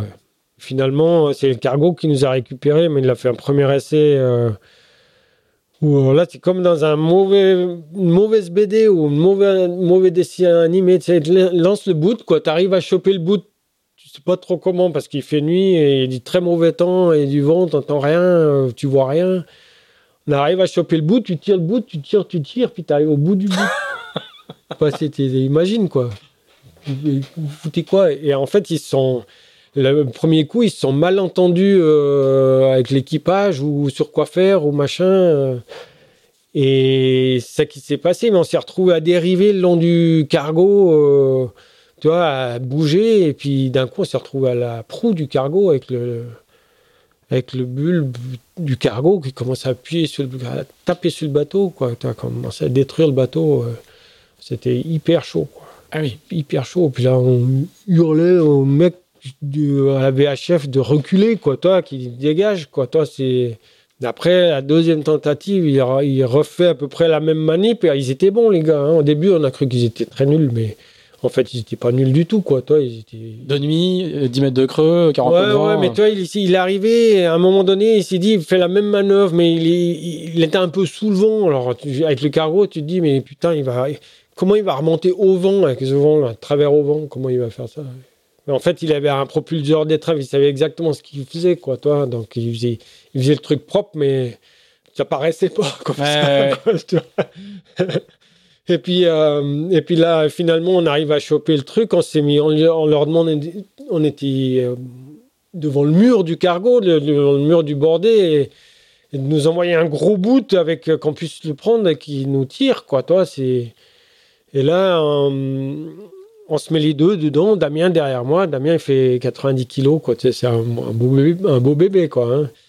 Et puis moi, devant, tenir le bout comme ça, puis d'un coup, le bateau a reculé. Puis eux, ils tenaient le bout en haut. Donc, moi, j'ai pris le bateau dans, le, dans les côtes, quoi. Aïe, aïe.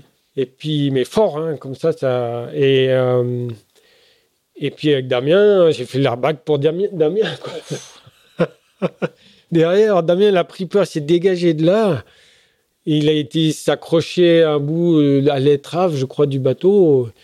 Et puis moi, je tenais le bout de toujours, quoi. Toi, donc eux, ils m'ont tiré toute la longueur du cargo pour le filet, il était devant, pour monter le long du filet. Et puis après, arriver en haut, euh, commencer à secouer les mecs pour qu'ils s'occupent de Damien, quoi, toi, pas que d'un coup, euh, ils l'oublient, quoi, toi, ou, euh, ou qu'ils s'en occupent pas, quoi. Donc, ils ont fini par quasiment me, brusquer pour me dire maintenant tu te calmes. Le mec, il, il va arriver, quoi, toi. Et puis après, bon, on s'est fait récupérer, quoi. ouais, c'était chaud, Sport. Très sport, quoi. Avec l'hélico aussi, hein. L'hélico, euh, le plongeur, il a fait du bar-foot, quoi. Ou alors, derrière, euh, vous avez été litroyé du cargo ensuite? Non, non, non, non, Avant, ils ont commencé ah avec l'hélico. Ah oui, pardon. En fait, c'est l'avion. Au début, c'est l'avion qui est venu. C'est l'avion qui nous a repérés. L'avion, il était en train de chercher un marin russe qui était tombé à l'eau. Ah, d'accord. Donc, ils se sont dit, lui, on ne le retrouvera jamais. Donc, on va arrêter de chercher, on va aller sur les, autres cas là-bas.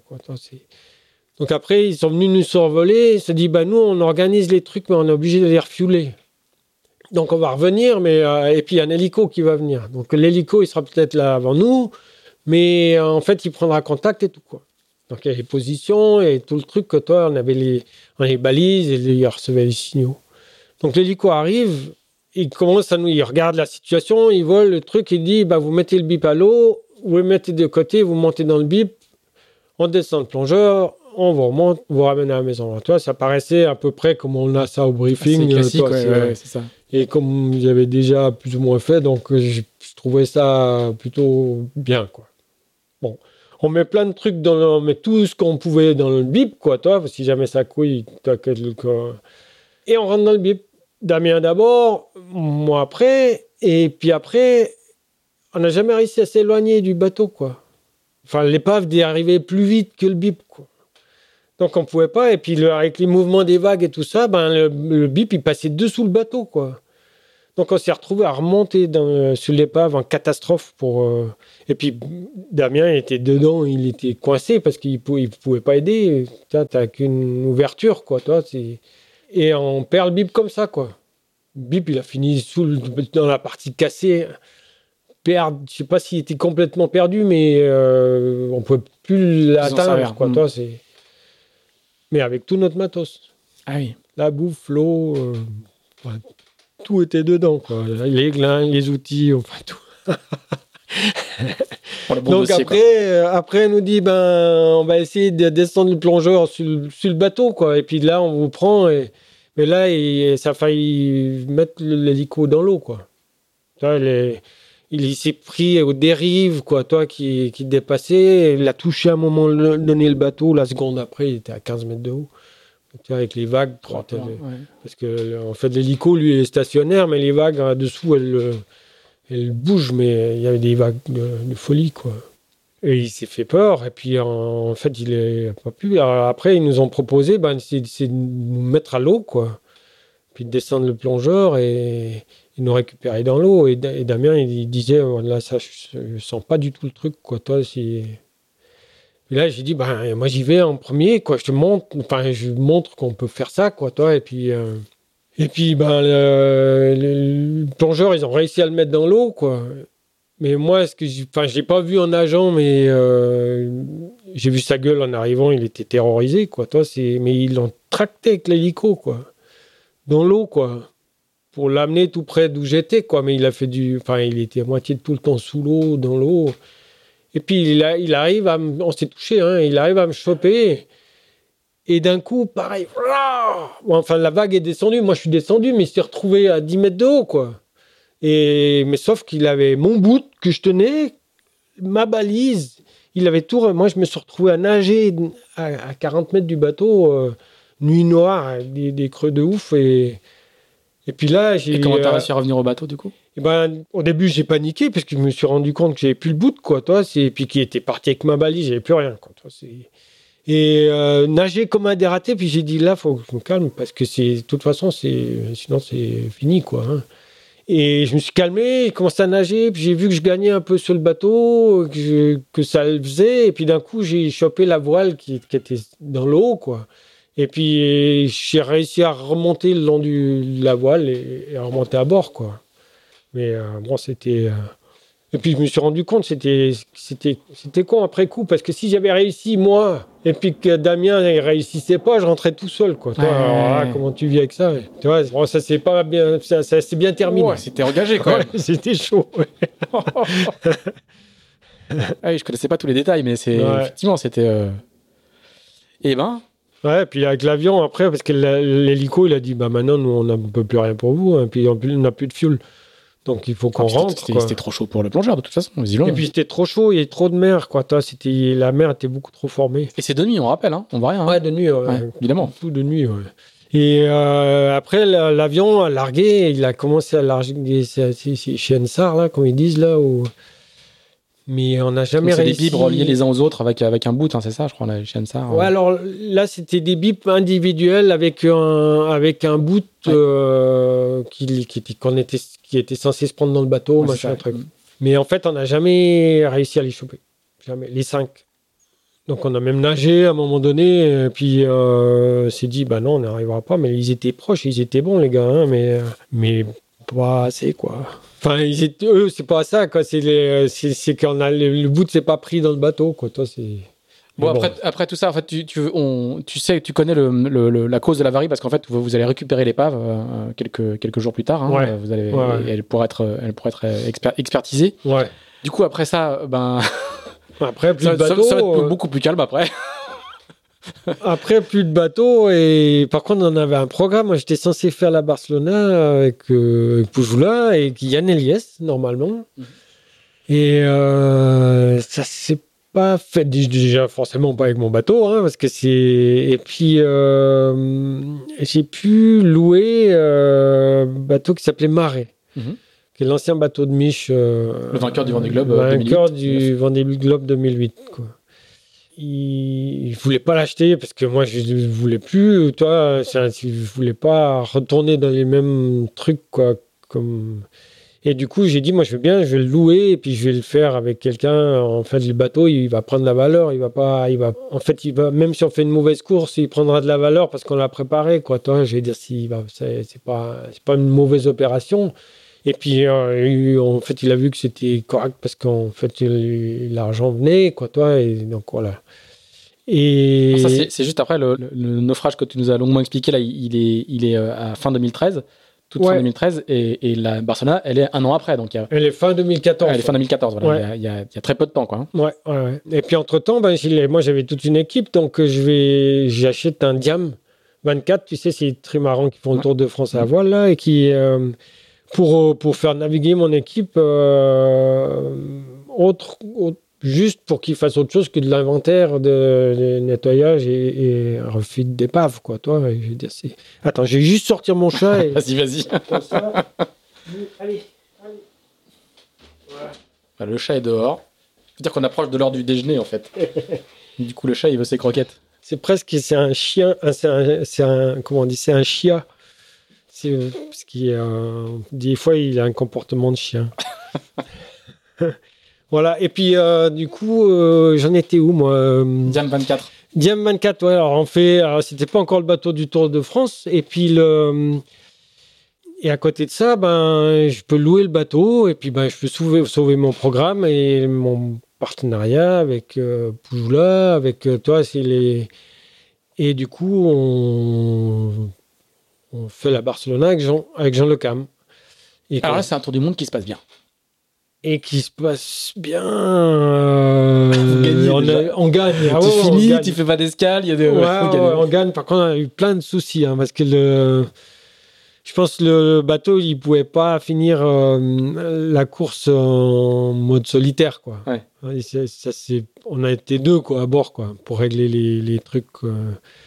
Et euh, on a eu du, on a eu pas mal de soucis avec le bateau, quoi. Mais bon, ça se passe bien quand même, quoi, toi. Mais euh, c'était, euh, il y avait des soucis qui étaient difficiles à gérer, quoi, toi. C'est on n'avait pas d'aérien, par exemple, quoi, toi, Ouais. mais on comprenait pas pourquoi il y avait un problème avec le câble et tout ça, quoi, toi, c'est... Et du coup, on a fait la, quasi la moitié du tour du monde avec euh, l'aérien sur un outrigger derrière au vent, quoi. Et qu'on changeait de côté et qu'on recalibrait À chaque virement de bord. euh, empannage, quoi, toi, au chaque virement de bord, quoi, toi, c'était... rien que ça, tu vois, c'est... ça te facilite pas la vie, quoi, toi. Après, on a eu, quoi, des problèmes de hook, tu vois, comme, comme a eu Armel, là, mais ça, c'est un, un chien, il se passe en haut du mât, forcément. quoi, toi, ouais. c'est donc. euh, et des trucs de fuite de ballast, des, enfin, des, plein de trucs, quoi, toi, mais pas de trucs graves, quoi, Mm. toi, c'est. Mais qui t'ont empoisonné la vie sur le, sur le tour. Ouais, ouais, ouais. Du coup, c'est comment de naviguer avec Jean Le Cam qui fait Ah un bah, Vendée Globe Jean, incroyable C'était, euh, euh, c'était incroyable. Hein, c'était, on était un peu complémentaires, quoi. Toi, lui, il aime bien la pétole. C'est, c'est, quelqu'un qui a une capacité de faire aller un bateau vite, euh, même sous toilé, quoi. Toi, il reste, il, faut que le bateau soit bien toilé, quoi. Toi, c'est sur toilé, il aime pas du tout, quoi. Toi, c'est et euh, du coup, des fois, tu es forcément sur toilé, quoi, toi, mais euh, c'est en ça qu'on était complémentaires, quoi. Toi, des fois, il me disait, mais euh, dans la pétole, il dit, mais va, va dormir, quoi. Toi, Et ça, suffit, du ça bon. suffit, il va dormir. Mais euh, c'était ouais, génial, hein. c'était très, très sympa, un bon, bon souvenir, quoi. Et alors, après, on a géré un paquet de soucis hein, du bateau, quoi. Toi, et puis le... Mais il y, a des, y, a, tu vois, y a des soucis qui sont tout bêtes, quoi. Toi, c'est les... la casquette qui coulissait, qui, qui prenait l'eau, quoi. Toi, chaque vague qui arrivait sur le pont, Mais toi, tu es à un endroit où tu peux plus, euh, tu, tu peux pas te mettre tranquillement sans être trempé de chez trempé, quoi. Toi, c'est et tous ces petits trucs là, tous ces petits trucs là ont rendu le truc euh, pas facile, quoi. Toi, c'était. euh, Mais bon, après, on a fait un, on a fait un sup- super tour, euh, super tour du monde, très bon souvenir.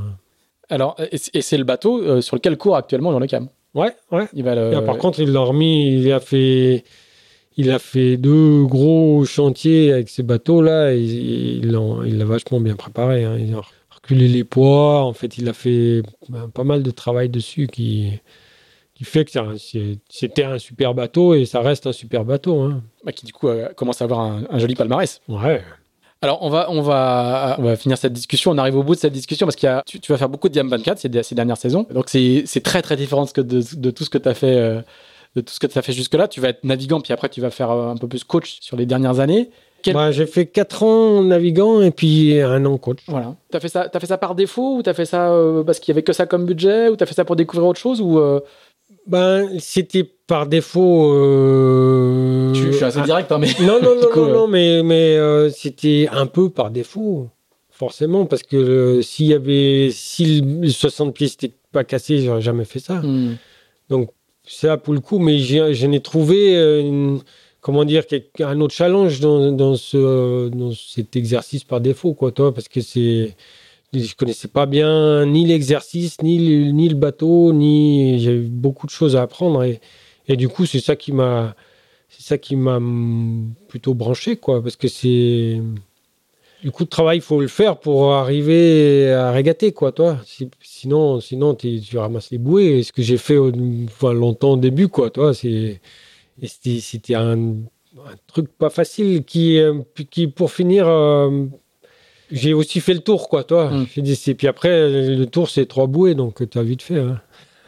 C'est tellement différent de tout ce qu'on vient de raconter jusque-là que Ouais, euh, c'était très intéressant et c'était ouais c'est tellement différent quoi c'est euh, les décisions euh, tu les prends euh, t'en prends des centaines par minute quoi et c'est pas toujours le même qui les prend euh, toi c'est c'est c'est compliqué et que la cohésion soit parfaite, faut, du coup, faut, c'est des gammes qu'il faut faire avant. C'est, tu vois, pour que, que tous les automatismes soient plus un truc réfléchi, que soit, soit quelque chose auquel tu n'as pas à penser.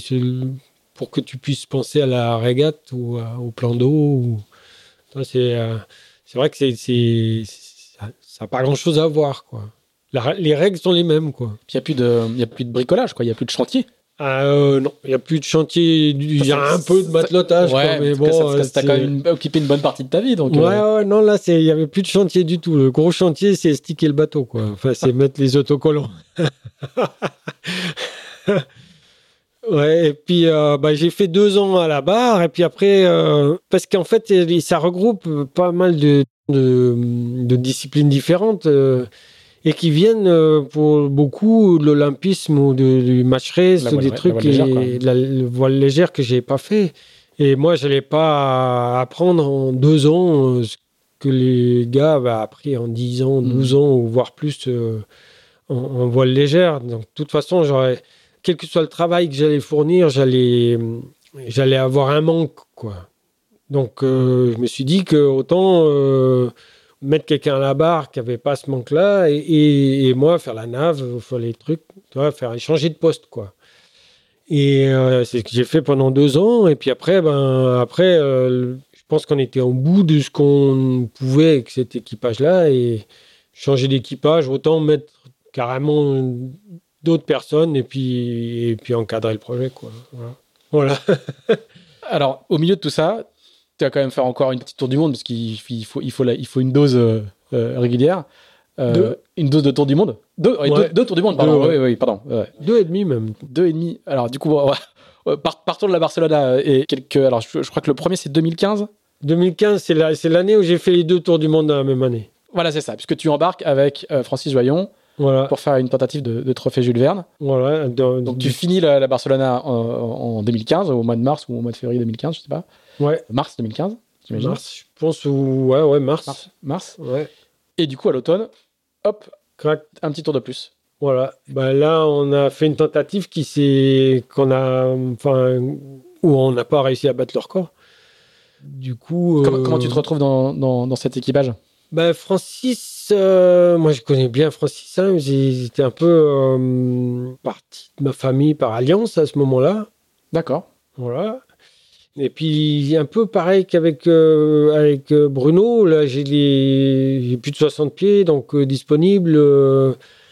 il a demandé, et puis en fait, j'étais dispo, et puis ben, j'étais content qu'il demande, voilà, et puis ben, c'est parti comme ça. Voilà. Alors, il y a toujours un peu des, des, des opportunités où il faut s'engager tout de suite ou pas, quoi, voilà. Et du coup, ben, moi, ça me branchait bien, ouais. Alors on connaît le, joyon solitaire qui était connu et qui était qui était même euh, qui est une référence et on connaissait beaucoup moins bien jusque là on connaissait beaucoup moins bien le joyon en équipage. Ouais ouais ouais. Alors après il y avait aussi une chose c'est que moi j'avais fait une euh, tentative de record avec Franck Hamas sur euh, Groupama qui était ce bateau là donc en fait ce bateau là déjà le bateau. Ce bateau là je connaissais déjà ouais ça peut être aider un peu Francis à, à, choisir à choisir quoi. Alors du coup, je repose ma question, c'est comment, comment est le, est le joyon euh, skipper? C'est toujours pareil. Les, Francis, il est très humble, quoi. Il est très euh, réservé. Par contre, c'est quelqu'un qui connaît les multicoques par cœur, quoi. Hein. C'est qui, je pense, que c'est un des rares qui, qui, peut faire marcher ces bateaux-là comme il le fait, quoi. Hein. C'est du coup là, il, il, avait décidé de partir avec un, équipage euh, très réduit. c'est la, première fois qu'on faisait un Jules Verne avec si peu de monde. Ouais, c'est-à-dire que nous, on est. Donc il y avait Guéno Gainet, Alex Pella, Boris Herman. Boris Herman. Et puis. Euh, toi, Francis. Et puis, et puis euh, le boat captain, là, qui était Clément euh, sur tel. Sur tel. Voilà. Et puis après, ben, du coup, on, on, faisait pas des, on faisait des quarts, mais on faisait, les quarts se chevauchaient, quoi. Tu vois, du coup, on était on n'était plus des spécialistes comme sur Orange où moi j'étais barreur et puis bon je donnais la barre, euh, j'allais régler pendant que je barrais pas une heure pour qu'on se relève, mais mon rôle c'était de barrer quoi. Alors que là, pas, on faisait tout quoi, hmm. à tour de rôle quoi. Et ça fait qu'on n'a pas trop vu le temps passer. Hein. Et puis euh, Et puis il y avait à ce moment-là, il y avait euh, Spindrift qui faisait en même temps que nous, donc ça donnait un petit piment euh, à la. à la- Alors, le- là, on parle de la deuxième tentative, non la première. la, quoi. première, la première, il y avait Spindrift déjà? C'est la première où il y D'accord. avait Spindrift. Ok, La, pardon. la deuxième, on a fait tout seul. ouais. Et ça donnait un petit piment au, au fait que, tu vois, au- autant arriver avant eux, quoi. Et ça, ça avait l'air de manger Francis euh, grave, quoi. Ah Toi, ouais. c'est euh, c'est de, de- t'es un peu David et Goliath, quoi. Ouais, bien sûr, ouais. forcément. Donc ça, c'est... euh, Ouais, Spindrift, hein, c'est l'ancien banque populaire qui a un trimaran de 40 mètres avec un équipage d'une d'une quinzaine de personnes, euh, gros projet privé, suisse, voilà, franco-suisse. Donc effectivement très différent de celui de, Très de- de- différent, de celui de ouais. Francis. Mais, Mais bon. ma, ma question sur Francis, c'était était quel type de manager c'est entre guillemets quoi? Comment est-ce Bah, qu'il vous pousse le- euh, Sur le premier tour du monde, il était. euh, en fait, tu avais l'impression qu'il était là pour euh, regarder comment fonctionnait le bateau et tout. Et il pensait apprendre beaucoup de choses sur de, comment on faisait aller le bateau, alors qu'il savait ça mieux que personne, quoi. Toi, je veux dire, c'est. Et après, manager le truc pour. euh, en fait, il a.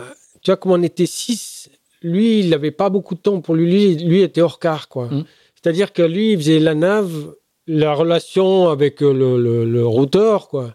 Et puis après, il, il participait à toutes les manœuvres, quoi. Et potentiellement, il relayait quelqu'un à la barre s'il voyait que, que c'était pas. Du coup, euh, on était tous à fond, quoi. Je veux dire, c'est. c'est... T'avais pas l'impression qu'il manageait. euh, il manageait, c'est lui qui prenait les décisions. C'est Mm. sûr que c'est lui qui prenait les décisions, toutes. Tu vois, donc. euh, les- et c'est lui qui faisait aller le bateau, quoi. Mm. Voilà.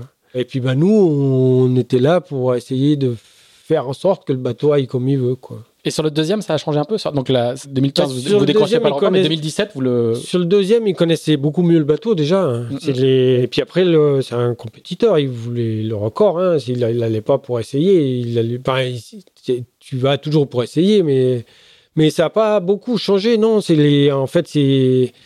Euh, Francis, il est égal à lui-même. Quoi. Toi, c'est c'est quelqu'un d'entier et il y a pas. de- En fait, il n'allait pas changer. Ce qui a peut-être un peu changé, c'est qu'il connaissait beaucoup mieux le bateau. Quoi. Voilà.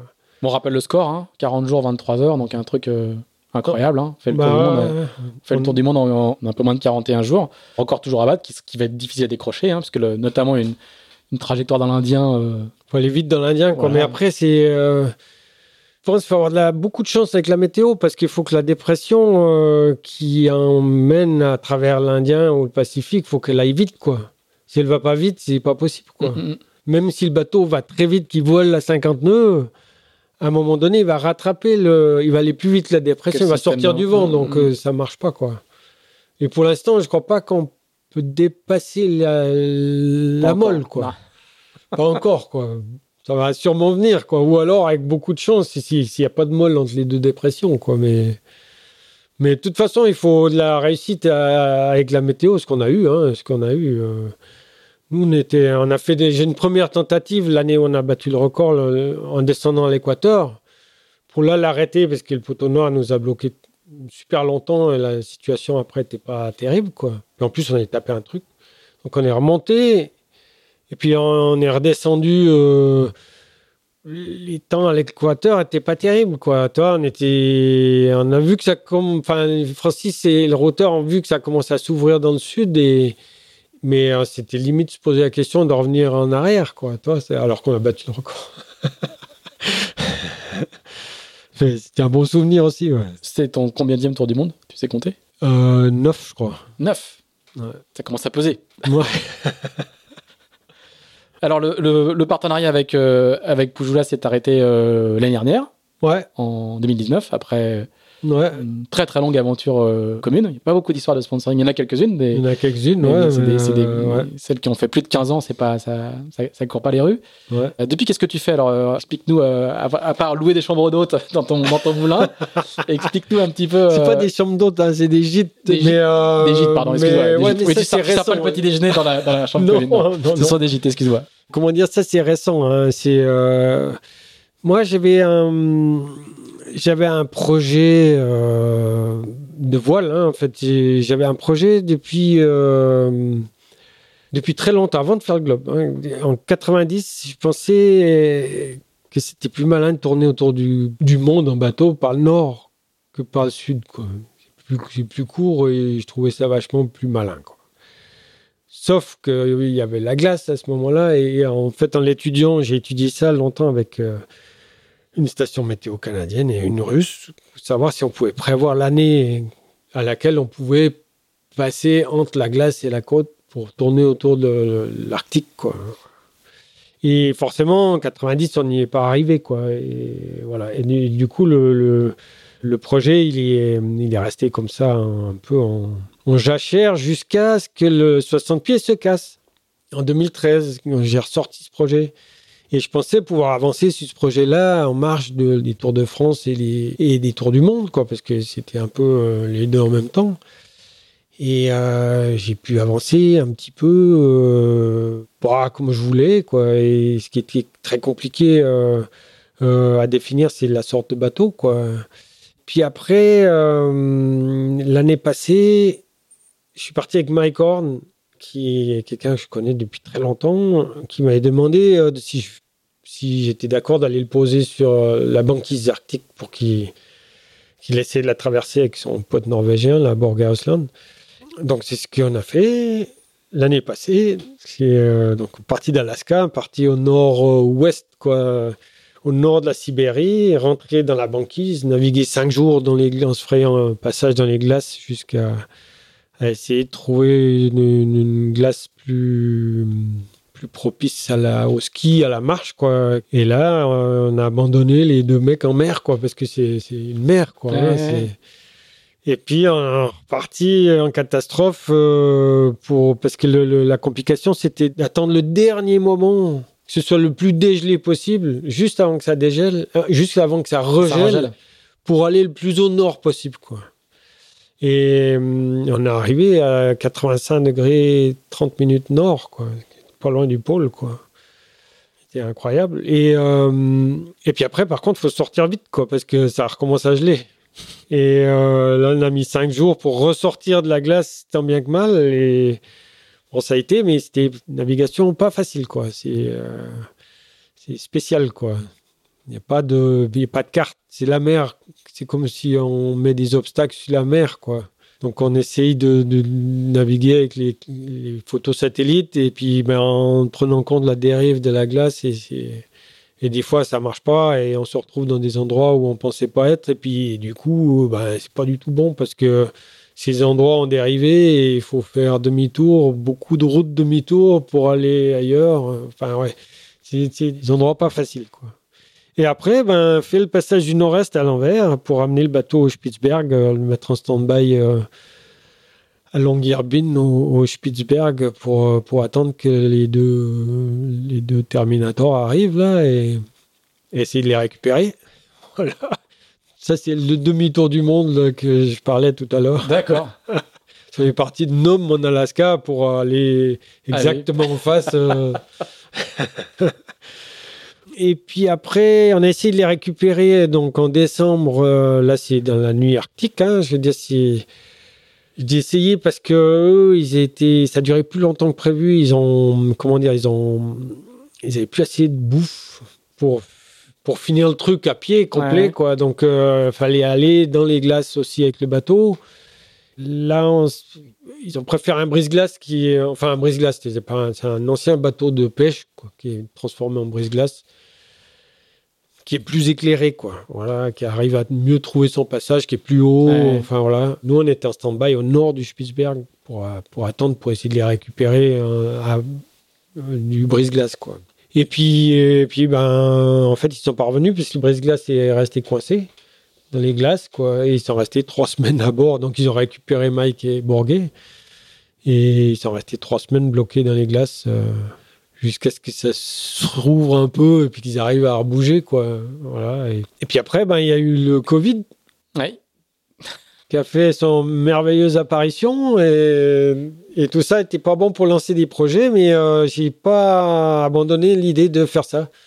Voilà et faut un bateau qui va vite dans le petit temps c'est-à-dire c'est un multi mais un multi euh, qui résiste aux glaces Qui résiste. Euh, bah, pas au parce que tu, tu, peux prévoir à peu près où, où passer, mais bon, potentiellement gros leurre, quoi. Ouais, faut pas qu'ils se détruisent, quoi. Voilà. Et mais ça peut être un autre bateau, mais il faut quand même que ça aille vite dans le petit temps. Donc, toi, c'est, c'est, ça complique. euh. Puis au début, c'était très compliqué. De, quand je, quand je l'ai étudié en 90, ça passait pas côté Sibérie. Il y a un cap qui s'appelle le cap Chelyuskin qui est très au nord. Et il y a des années, ça s'ouvrait pas du tout, quoi. Ça pouvait pas passer autre qu'avec un gros brise-glace nucléaire. Ah, le- la route du Nord-Est maintenant est, est fréquentée euh, régulièrement. Donc, euh, Maintenant, tu passes. avec, la- avec le réchauffement climatique. Ah bah ouais, ouais, ouais. Maintenant, l'été, tu, tu peux passer... euh, Je crois que Boris Herman, il avait fait ça avec Gauchefone Ouais, sur l'ancien ouais. Et ils ont fait le passage du nord-est, donc dans le, dans le sens normal. Et euh, ils, ont, ils ont été voir la glace. Parce que s'ils n'y allaient pas, et côté euh, Bering, quoi, enfin, ils ont changé leur route pour aller voir la glace. Sinon, euh, ils ils l'auraient pas vu, quoi. Donc, euh, c'est c'est, euh, ouais, ouf. Par contre, la complication, maintenant, c'est comme ça fond beaucoup, et ben les glaces elles s'accumulent dans les terres qui à côté du Canada, passage du Nord-Ouest. Et il y a des années où ça passe pas de ce côté-là, quoi. D'accord.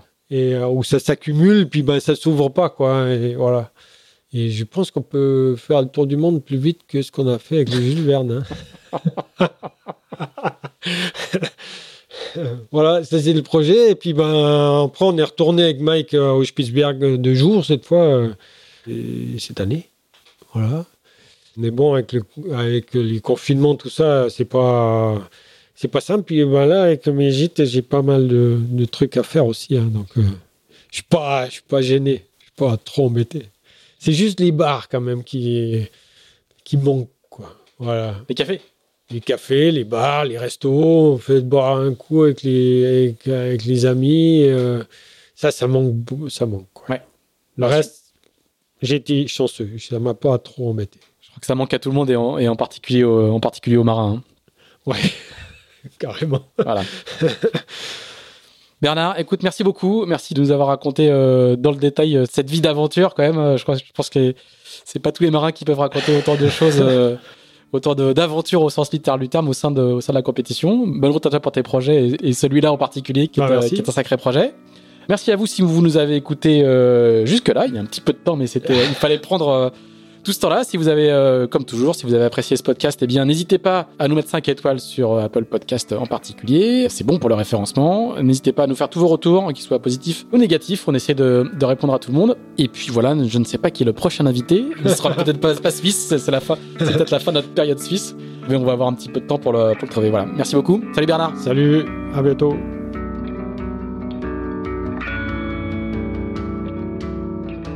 Merci d'avoir écouté ce nouvel épisode d'Into the Wind produit par Tip Shaft. Si vous l'avez apprécié, n'hésitez pas à le partager, n'hésitez pas non plus à nous dire ce que vous en pensez, en bien ou en mal.